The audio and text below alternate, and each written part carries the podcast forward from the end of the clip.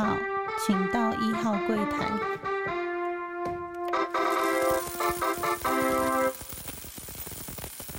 大家好，欢迎收听初一十五，我是主持人 Q&A。那本周一样是海外派电剧场的部分。那这一集呢，先跟大家更新一下家里的近况。那我的太太跟小孩他们回到台湾已经超过两个月了，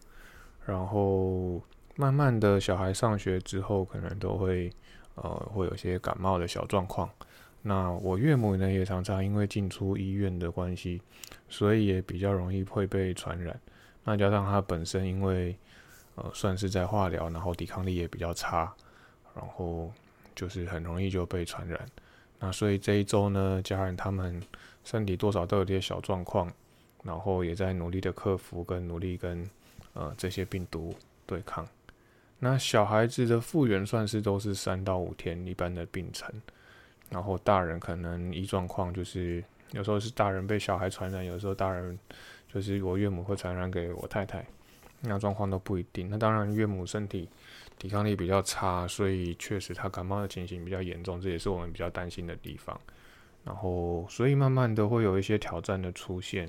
然后也只能一直给我太太心理建设。那我工作一样是非常的忙碌，这几天的下班几乎都超，一定是超过九点，所以体力上的负荷也是一个挑战。那我最近也刚好就是会比较固定的去做一些呃运动，上一次跟大家提到。然后因为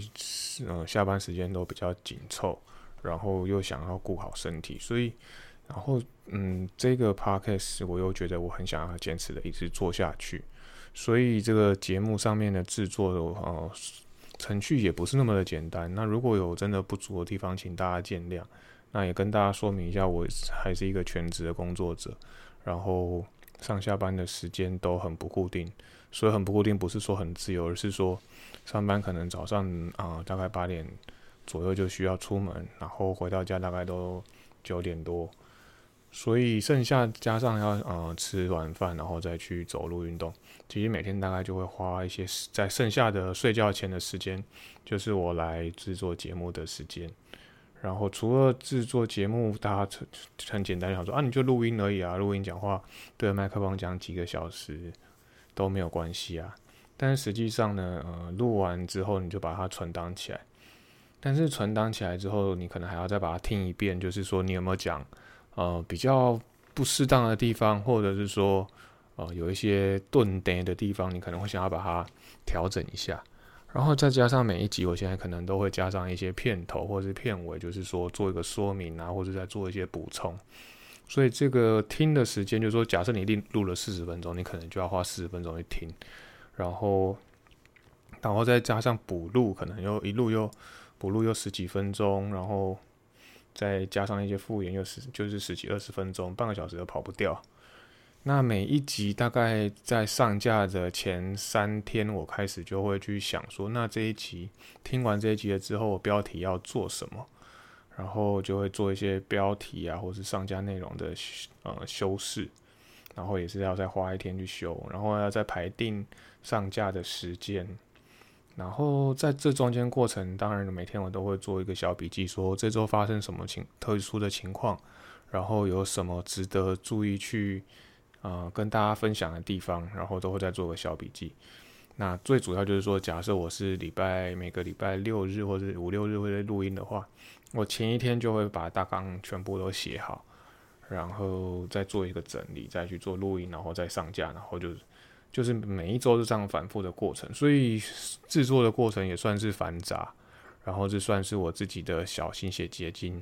所以还是很希望再再次强调的，还是很希望说大家能帮我呃分享给自己喜欢的朋友啊，然后觉得找到适合朋友，然后一起分享这个节目。那除了上班以外，就是。还是会需要找到一些成就感。那我女儿的部分，这一次她让我们还蛮有成就感的地方，就是她这次刚好遇到学校的期中考。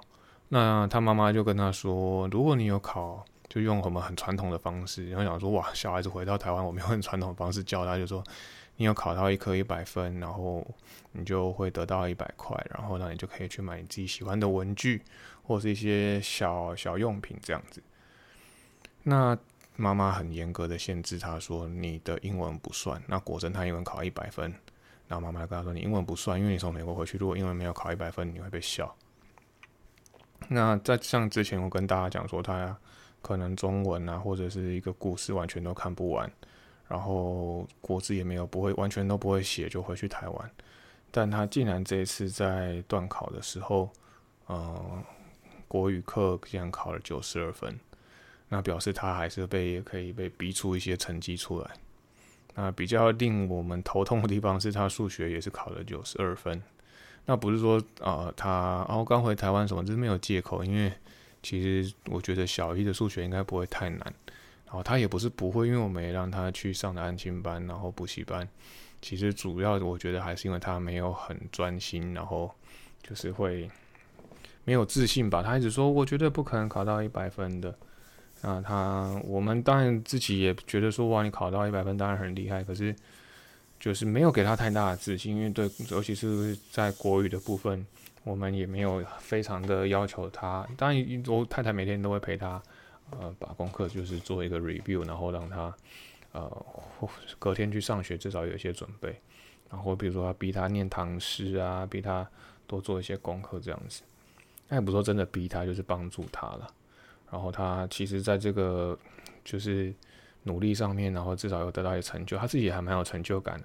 然后我们自己父母的部分也觉得说，哦，我们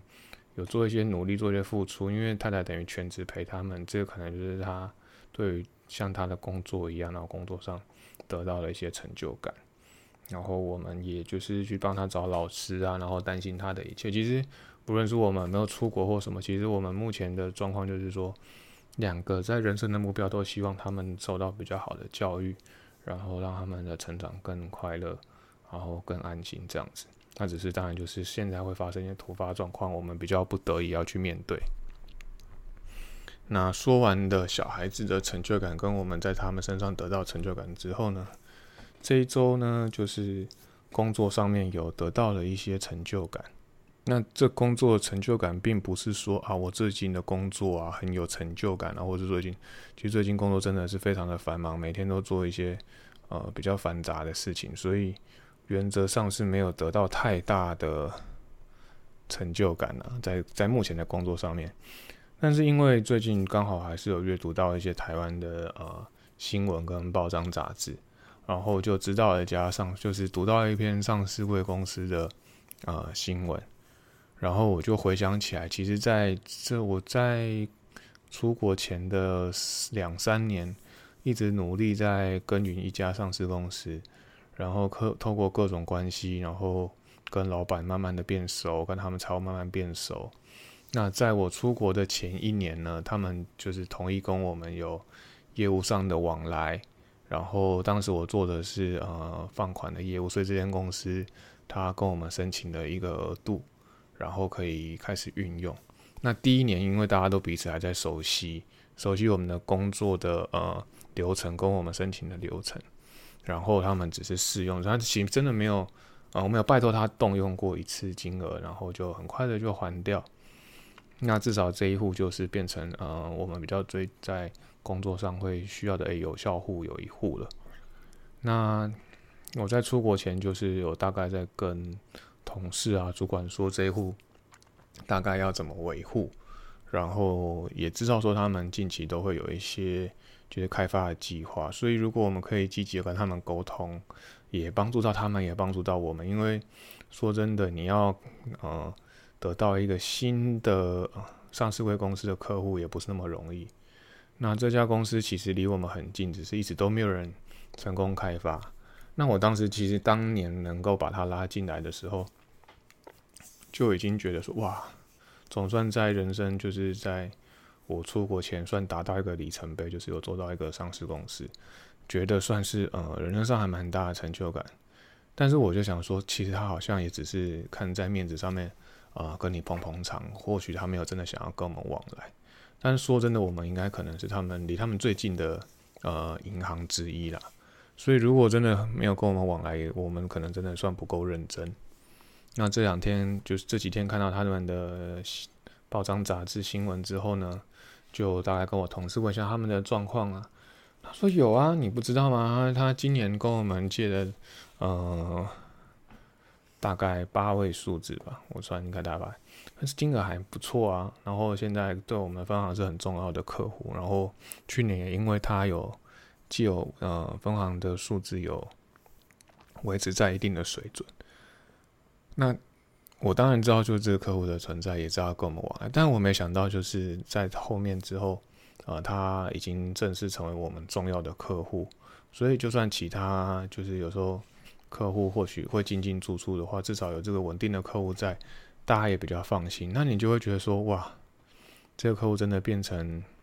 呃，他的客户。虽然说，这就是常常会发生，就是前人种树，就是你很努力的耕耘把他拉进来，可是在你身上没有看到结果。可是，在你出国的一年之内呢，发现他，哇，他真的开花结果了，那种呃喜悦跟那种成就感，就是很难形容。虽然说最后当然。呃，每一个嗯行员在一个古植物上面的时间都算是有限的，很难说一个一个植物或是一个位置或者一个单位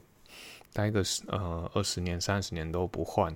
那毕竟会有一些内部的考量，所以通常银行都会做一些调动的动作。那所以不可能呃你一个位置做那么久嘛，但是所以你常会遇到说哦你耕耘，然后后面的人。呃，会有一些呃成果，那当然就是大家一起合作，这是当然是非常重要的。那至少是说，哇，我那时候耕耘出来的东西，现在有一些结果，你就会觉得心情算是哇，那工作算是真的很值得。因为毕竟再强调一次，还是上市公司不是那么容易去取得的。那因为我们的工作算是要呃帮助客户，就是有一些资金的周转嘛。那讲到资金周转，大家会讲说这是什么概念？它是缺钱嘛？其实它也不是说缺钱，只是说它可以不需要用到它的自己的资本去做一些开发，它可以运用银行的资金，然后加上台湾的利率在世界上还算是算属便宜的，所以他们会认为说，诶，以成本的考量，我如果动用自己的资金，然后我被卡住这些。就投入这些资金被卡住，那我就生意的部分我可能就没有办法越做越大，所以运用银行来做一些资金的调度，然后让他们的呃生意可以做得更顺利，这个是呃很商业上很常见的手，就是很常见的方法。那到底说这些你们在借款到底在借什么？一般你最直接就会说，哦，我去买房子跟你借就叫房贷。那如果我还有一间公司，然后可是我可能刚创业初期呢没有资金。那就会有所谓的创业贷款，那另外当然还会有所谓像之前在疫情期间比较比较大家比较困难的时候，就会有所谓的纾困贷款，这都是大家这近期比较容易常听到啊房贷啊，或者纾困啊，或者什么青年创业贷款，这些都是我们的工作的守备范围，然后我们就是要会帮你们评估说你们适不适合借这个款项啊，然后借这款项你需要准备什么资料。然后银行主要都还是会去审核所谓的收入，不论是公司的营业额，或者是个人的报税收入，或是租金收入，都是算银行呃蛮重要的考核的，就是去审核的内容。那公司当然还会再看一下财报，所以我们每个人都必须要去懂的一些会计啊，或者去看一些财报，至少资产负债表、损益表、现金流量表会要懂得编列。然后要怎么去，就是做一些财务的分析，这就是不是像那些呃专业的分析师啊，或者是那些呃证券证券从业人员他们那么呃精细，但是我们也有我们的算法跟我们的看法，那会做一个区隔开来。那也就是在这个机会，就是大家分享一下，就是我工作上面呃主要的手备。范围是在哪个区块的呃银行业？因为毕竟上次有提到说银行的业务非常的多，然后自己也做过，就是所谓的理财部门啊，或者是呃收钱，就是所谓的柜台的部门。然后就是比如说银行的 ATM 那些也都算还算啊有熟悉这些业务。只是之前有跟大家稍微提一下，我工作的细项可能没办法跟大家说明的太细，但是比较普遍的问题，譬如说，呃，放款要注意什么啊，或是说我呃怎么样比较容易借到钱？这其实我觉得借钱没有什么容易的事情，就是说，呃，要尽守自己的本分，无论做什么事情，不论是你要向银行借款，或是自己的工作，你都要尽守自己的本分，这是最重要。所以我们也会看所谓的人性啊，这些都是判断的方式啊。那工作的细项不能跟大家说明太多，但是我们的一个业务啊，或是一些介绍，这个都会在呃未来的主节目，或者甚至是自己这些海外派令的部分，都会先跟大家做个介绍。那这一集就是金融的部分，就先介绍到这边。那本周我还有做一些比较特别的事情，在跟大家分享，就是呃，因为礼拜六、礼拜天呃，一样有排了一些。节目，然后有跟同事相约，然后我们会去看一些房子。那看房子也是我们工作的内容之一，而不是说我们要去看房子要去买房子，而是说，呃，通常房子是我们的担保品，所以我们还是需要花一些时间去了解他们的，比如说他们盖到哪里啊，或者是说他们有没有完好啊。那这也都是我们现在的需要去留意的地方。那也因为就是算排还有排一点小工作跟一起出门跟同事一起出门的动作，所以变成说我怕我周六的时间没有办法啊固定的去运动。那先讲一下，就是刚刚讲到成就感嘛。那呃在有固定运动的习惯之后呢？你就会变成说，好，回去再去更追求说，我要努运动更多吗？或者是说，我要做到什么水准？举例好了，有时候像你在做一些重量训练的时候，然后今天做到三十，然后就想要哦，再多做三十五，然后做到四十五，四十五可不可以忍受？可以忍受。那下个礼拜我再做到五十五十五，然后这样上去。那另外我还会去。每一天都不知道有没有之前有没有跟大家讲说，晚上我都会去做一个散步的动作。虽然就算很黑很晚，然后我还是会尽量维持自己去散步的习惯，让自己消化比较好一点。那手机呢，就会开始就是会去留意上那个每天的步数。那其实一开始在走的时候，就只想说啊，每一天五百步，呃，五千步，然后六千步就还不错。那前两周因为也是一样，就是有参加一些活动。所以变成走路的步数竟然到，就是有一天到两万步。那你知道，就是有一些手机它就会秀，哎，你这个月平均几步？你这一周平均几步？那我突然发现，哎，我会留意每一周几步。那我就想说，我这一周怎么可以比上一周走的少？或者说至少要跟上一周差不多？因为那个手机它也是很很很妙，就是说它会嘲笑你说，哎，你这个月或是这个礼拜比上个礼拜少了。一千五百步哦，平均，然后你就想说，哇，那我是不是四天我要多今天去多走个六千步，我就可以拼回来？然后你就会开始注意那些步数，所以就是你会被一些数字性的东西所限制。那我又觉得说我不可以比之前少，所以你就会一直越追越高，越追越高。所以呢，礼拜五的晚上。呃，我就下班之后赶快回来吃个饭，然后也知道说明天有事，所以我就跑出去运动，就是跑去健身房运动。啊，原本以为想说哇，这这么黑，然后这健身房也那门打开之后进去也是一半暗暗的，然后还好有一个人在那边，他算是练拳击，所以他在练步伐，然后至少就有一个人在那边。啊，不会那么的，就是担心呃害怕，因为晚上他好像灯没有开的那么亮啊，就是可能只有开一半。然后可怕的是 没有冷气，只有那种地放在地上那种大电风扇在底下胖，然后你才可以说，就是不要有空气在流通，不会那么热，但还是很闷呐。就是说，呃，上一周跟大家说，就是健身房是铁皮屋。所以 他如果没有开冷气的时候，其实是很很蛮不舒服的。就算是到了晚上，他还是会有一个闷闷热感。那当然晚上就想说，哇，刚好运动，然后又满身大汗，也觉得还不错。就是至少做个尝试，就是说，在一个礼拜五的晚上去运动。那晚上是多晚？晚上就是说我十点半出门，可能呃做完就是几套训练之后，都已经接近十二点，然后赶快回家，再冲一冲澡，马上睡觉，因为隔一天早上还要算要早起。那就是晚上其实就是我本来知道那个健身房它是二十四小时，但是嗯不是不确定里面会不会有人，因为我待的地方毕竟算是比较没有那么都市化的地方。就是如果台北的话，就是比如呃窝什么的那些健身房，他们其实你不管几点去，它算都会有人。然后包场的时候就大概只有疫情期间，那现在大家都回到正常的作息了嘛。然后我想说，里面到底会不会有人？但是还好，就是还有一个在打拳的，让我就觉得放心许多。那边就是边运动的中间，我都会习惯就是呃戴着耳机听听 podcast，或者是听听一些音乐来做就是运动。但现场他一定会放很大声的音乐，但是我就觉得我还是需要自己的调剂的方式嘛，所以就是呃听 podcast。那我不知道大家听 podcast 的习惯是什么？其实我就是刚可能类似大家有听出来，就是我算是一个很需要规律的人。我甚至连听 podcast 都需要很规律。譬如说，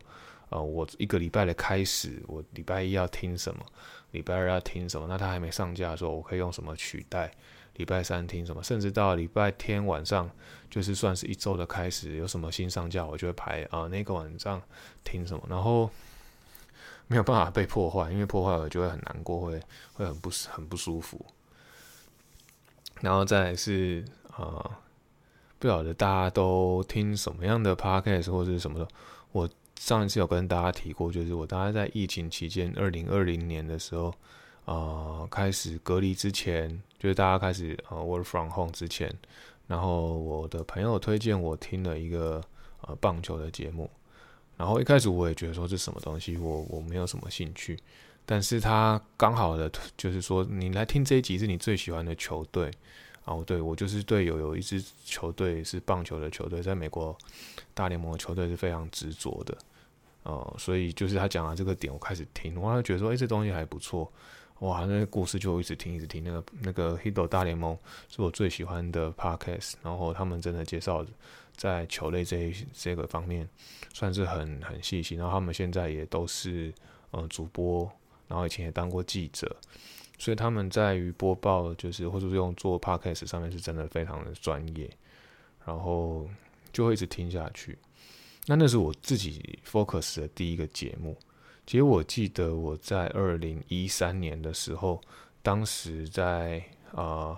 念研究所的时候，因为英文还不是那么的流利，所以第一个学期学校都还是会安排你上一些语言的课程。那那个时候语言课程的老师他就有提到说，诶，他最近爱上了一个东西叫 podcast，所以他上班的时候他就会一直听，然后他会把很多个历史故事下载下来，或是说很多人在讲呃谈谈论历史的部分，或者谈论语语言，因为他毕竟教英文嘛，所以他念一些语言学，他就把这些 podcast 都下载好，然后一直听。当时对这个东西真的一知半解，然后就会觉得说哇，这是什么东西？然后我知道，一直自从你有苹果手机之后，你就知道手机上面那个 Podcast 有这个功能。但是你知道，其实 Podcast 是你需要去追踪，或者是说你必须要有知道你自己想要听的方向。但你连那东西是什么都搞不清楚了，然后就只知道有这个 App 一直放在手机上面，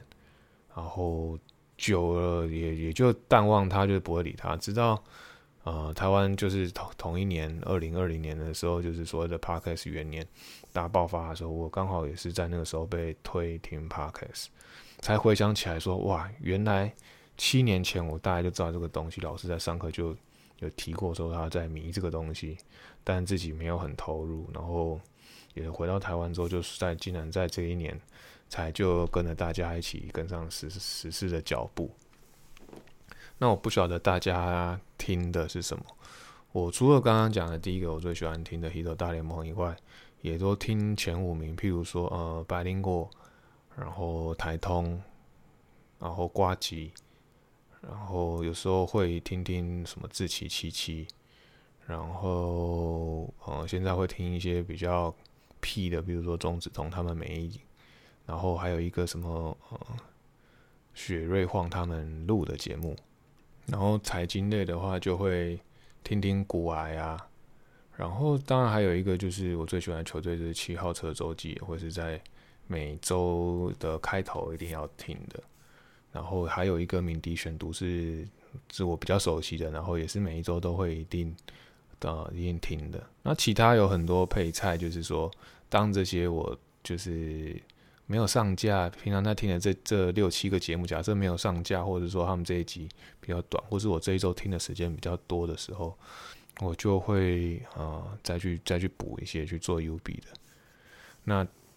我听一周像我这样听六七个节目，不晓得大家有没有听到这么多？那你说哎奇怪，你不是每一天都排的行程排的满，到底用什么时间听的？就是用呃开车的时候，上班的开车的的时候，然后呃出去走路的时候，运动的时候，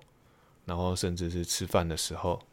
然后还有，甚至睡觉前，然后都会已经中毒了，就会带着他们一起入睡。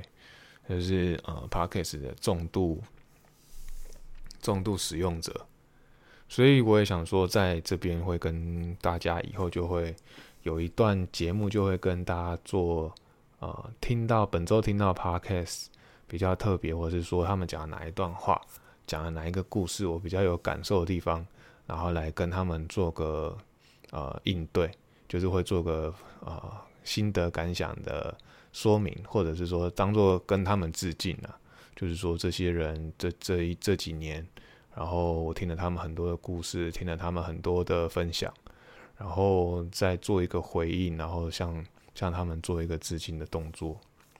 那本周呢，就是在我周五去运动的时候，听到了呃台湾通勤第一品牌。呃，他们在讨论说这一集其中一个主持人何也去美国，然后他们跟着那个落日飞车去参加那个 Coachella 的呃演唱会，然后就会对于美国他们会有一些文化冲击啊，然后也会有一些特别的感受。那这一集的其另外一个主持人就是伦伦，他有提到说，啊，他当年去第一次去美国就是去纽约。然后搭了长途的车，然后到了佛罗里达，然后就是其他大部分的时间都在交通。然后他背了呃五本的金庸去陪伴他这一趟旅行。那这一段就是这段他们在叙述这段过程，我脑袋啊真是瞬间就是快转，因为这边就会跟大家提到，就是分享说，其实我自己会出来美国工作。呃，背后的原因呢，也就是算是一连串的呃事件把它串起来，然后导致现在会自己会出国工作。那所有的事情的开头，我先从呃小时候有去过美国这边开始讲。多小呢？大概在我记得我我是八岁的时候吧，我爸妈就是带着我们去美西旅游。那我记得我印象都比较模糊，但我只记得我去了旧金山看了金门大桥，然后去了所谓洛杉矶，然后去什么渔人码头啊，然后有去呃那个叫好莱坞，然后啊去了迪士尼跟环球影城，去了恶魔岛，然后就是就是北加跟南加的部分，就是因为当然还有照片存证呢，所以。有一些印象，然后爸妈也去找了一些朋友，就是去他们家住了几天，然后我们才才再回来。那这是最小最小的印象。那人生的中间就是学生时期，自从那个八岁去了美国之后呢，其实我再也对美国没有什么兴趣。然后一直到了我在大学的第一年。呃，其实我在这中间英文都不是挺好的小孩，然后只有在高中的时候强迫自己背了八千个单词，然后去考联考这样子，然后应应考了一个成绩，然后让自己有大学念。那所以英文一直都是我的弱项。那我妈妈也是在呃我十八岁到十九岁的时候，就是暑呃大一的第一年暑假。就问我说：“你要不要跟呃你的亲戚一起去美国游学啊？你哥哥在几年前他有去游学，我觉得他呃回来之后人生比较目标，然后英文也变好，你要不要试试看？”哦，非常的排斥。我想说，我对这些都没有兴趣啊。然后当时也是一个很没有志向的小孩。我想说，我对英文也没兴趣，你要我干嘛？然后暑假不是就是要跟朋友出去玩吗？我很多朋友等着我。但我妈就说：“你就去看看。”我然后我就想说：“哇，想一想说，哦，好，对了，人生一直好像没什么目标，然后是不是也该脱离舒适圈了？然后就这样子，呃，跟着。”呃，我朋我亲戚，然后就一起去纽约游学。第一趟第一年就去游纽约游学。那我这一集还是就是比较笼统的跟大家说明说，呃，我到底去美国去了多少次，然后为什么会造成我现在来美国工作。那未来呢，在每一集的小段，除了刚刚讲的，会说我会每一集像一个 podcast 那周的 podcast 致敬。会做一个小讨论以外，接下来我可能还是会做一个呃美国，就是在我去过这么多次美国的事件的分享。对，那刚刚讲了，就第一次跟第二次去了美国，然后第一年就去了纽约，然后去了两个月，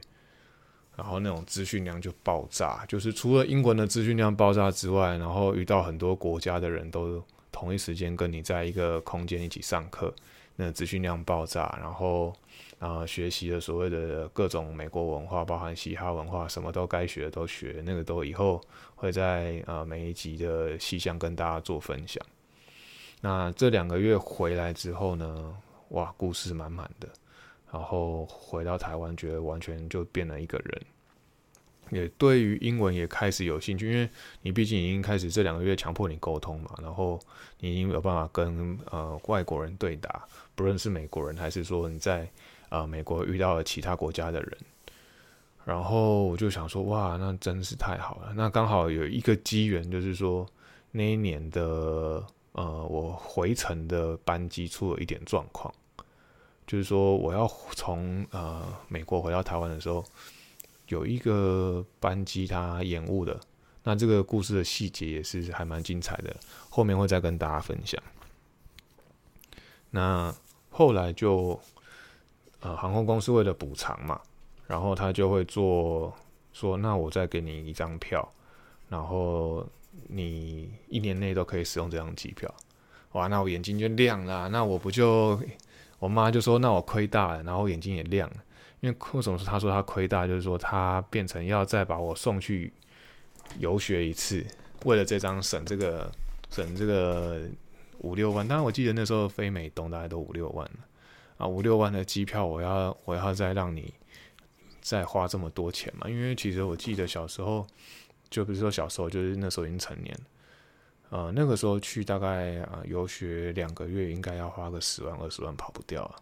那现在我相信可能只有更多，没有没有比较少。然后当然第二年就顺利的又跑去了。专机就是他，因为他专机只能同同样地点嘛，所以一样飞了纽约。但是这次我游学的地方就跑去了费城，呃，宾州的费城。然后一样嘛，还是就是要待了两个月，中间来来回回去了很多地方。然后因为其实我每一次去游学的时候，啊，举例我的定点在纽约念书，但是我不会只待在纽约，就可能会去北边或去南边玩。然后这次去费城也是一样，去了纽约去了三四趟。但是主要的念书地方在费城，然后 不知道为什么又跑出了第三年。这为什么会有第三年呢？就是呃，我哥刚好那个时候申请到了美国的研究所，然后我就又抓住机会说：“哇，我已经去两年，那我可以还可以再去一年吗？”我就一直问我妈，那我妈也帮我们，也也是贴心的，就帮我们想那个冠冕堂皇的理由说。好了，那你在这现在你对美国那么熟了，那你就陪你哥哥去吧。毕竟你哥要去两年，你去陪他，然后你把他帮他把东西都安顿好、打理好，然后你想要去再去游学或去那个语言学校，你就去吧。那我就选了一个，当时我哥在念那个伊利诺州的大学，然后他在那边念研究所嘛。那我就想说，伊利诺州的大城市是芝加哥。那我就去芝加哥念个语言学校。那当时也是技巧性的，就念了三到四周的语言学校，剩下的时间也都是在旅游，就是去了两个月，然后其中其中的两周帮我哥安顿好，我就去念了语言学校三到四周，然后最后两周，呃，又又跑出去别的城市去玩。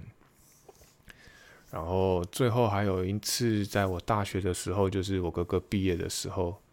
啊，然后去参加他的毕业典礼，跟带着我的爸爸去参加他的毕业典礼，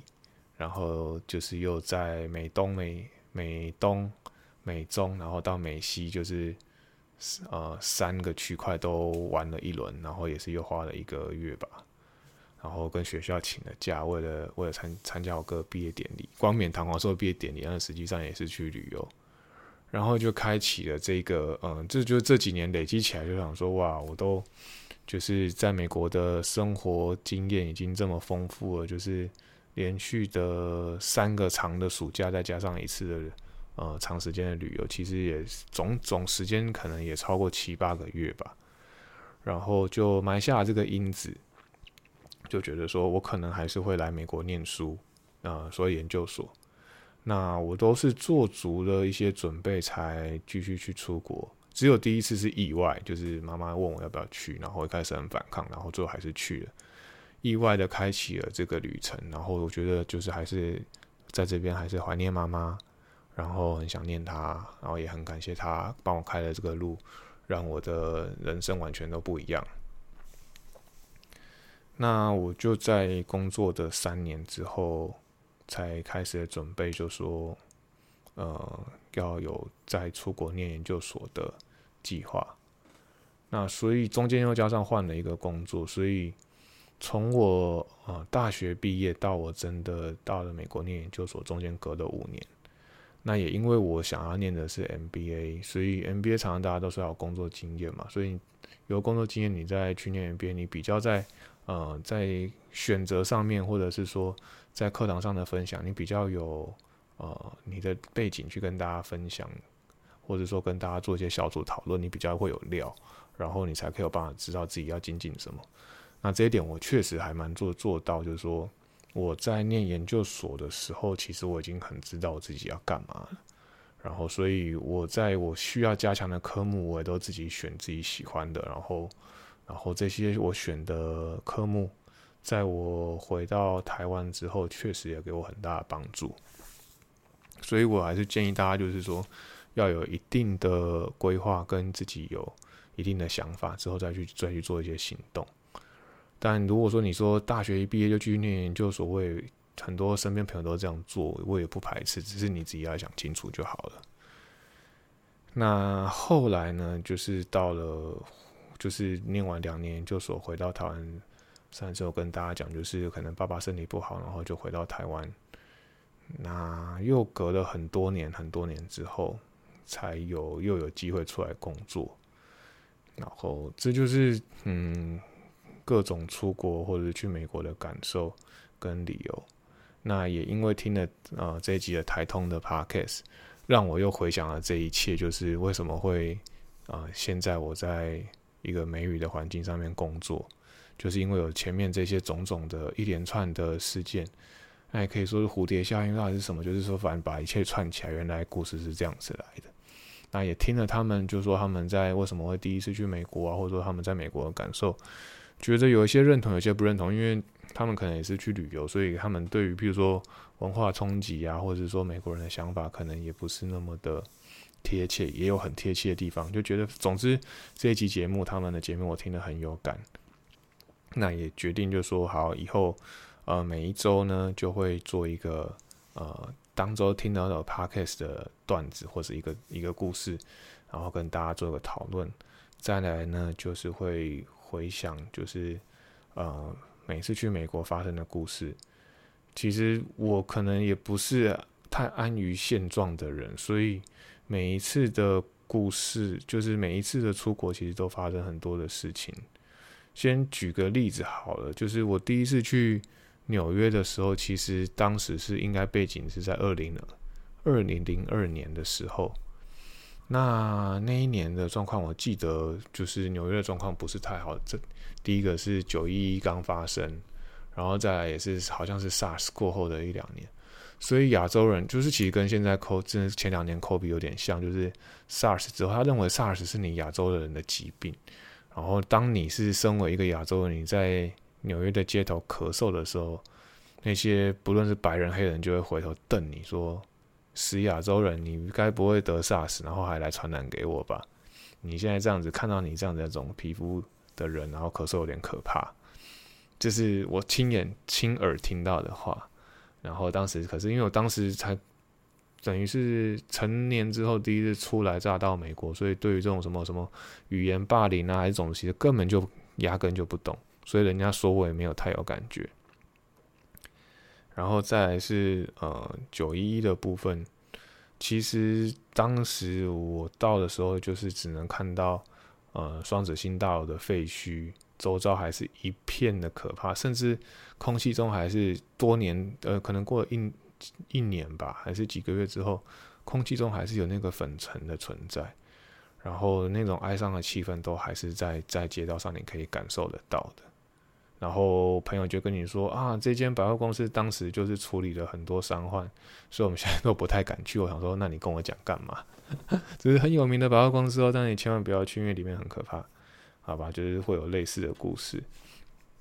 那九一的部分，其实我的爸妈当年在九一的时候，其实他们是要正要从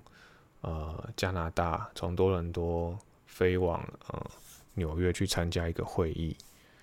然后因为他们就先去安排了去多伦多找朋友，然后跟一些就是同事做一些拜访，然后拜访完之后也开完了会，然后他们要前往。呃，九月十号要前往纽约，然后呃，应该是搭十一号的飞机，但是他们突然发现上不了飞机，然后他们就跟他说：“这天发现绝对不会飞了，你们现在赶快回到饭店，好像发生大事，但是还搞不清楚。”然后大家都非常的危急，然后他们就行李就拉回饭店，但因为他们还有重要的会，因为可能是他们当时生意上非常重要的会议，一定要跟纽约那边的。呃，服饰品牌要做个啊很大型的会议，那就没想到，就可能就是回到了房间之后，回到饭店拉回行李拉回，已经明明就已经 check out 了，然后他们还把行李拉回去，再做一个 check in，然后电视打开，发现说哇，真的不妙，这怎么会有这种事情？冲着之后呢，就是航班大乱，他们也在呃，就是加拿大的部分又多待了几天。那我爸又是一个很很重视工作的人，他就是想尽办法，就是坐商务舱啊，坐头等舱，什么办法都一定要回来，因为他觉得如果在这边受困在这个地方，然后全全世界的班机大乱，然后他又没办法做任何的事情，刚好重要会议又没开到，所以他一定要回台湾，就是让公司稳定下来，然后继续运作这样，所以他就想尽办法，就是又回到了台湾。那就是跟九一一跟 SARS，然后那一年我到纽约，可以延伸出来这些小故事跟大家分享。那所以我想说这个段落其实觉得还不错，因为呃每一次去美国都满满的特殊情境，就像刚刚讲的那个故事一样，然后可以跟大家分享。所以以后的节目呢，会有呃我在国外工作的情况、家人的情况。然后做一些金融资讯的分享，再来就是会再做自己一个 podcast，然后可能如果有他们有讲到金融的或者讲到财经的，呃，也会跟大家在这边做一个讨论，然后跟这些 podcast 做一个致敬，然后再就是讲一些国外的呃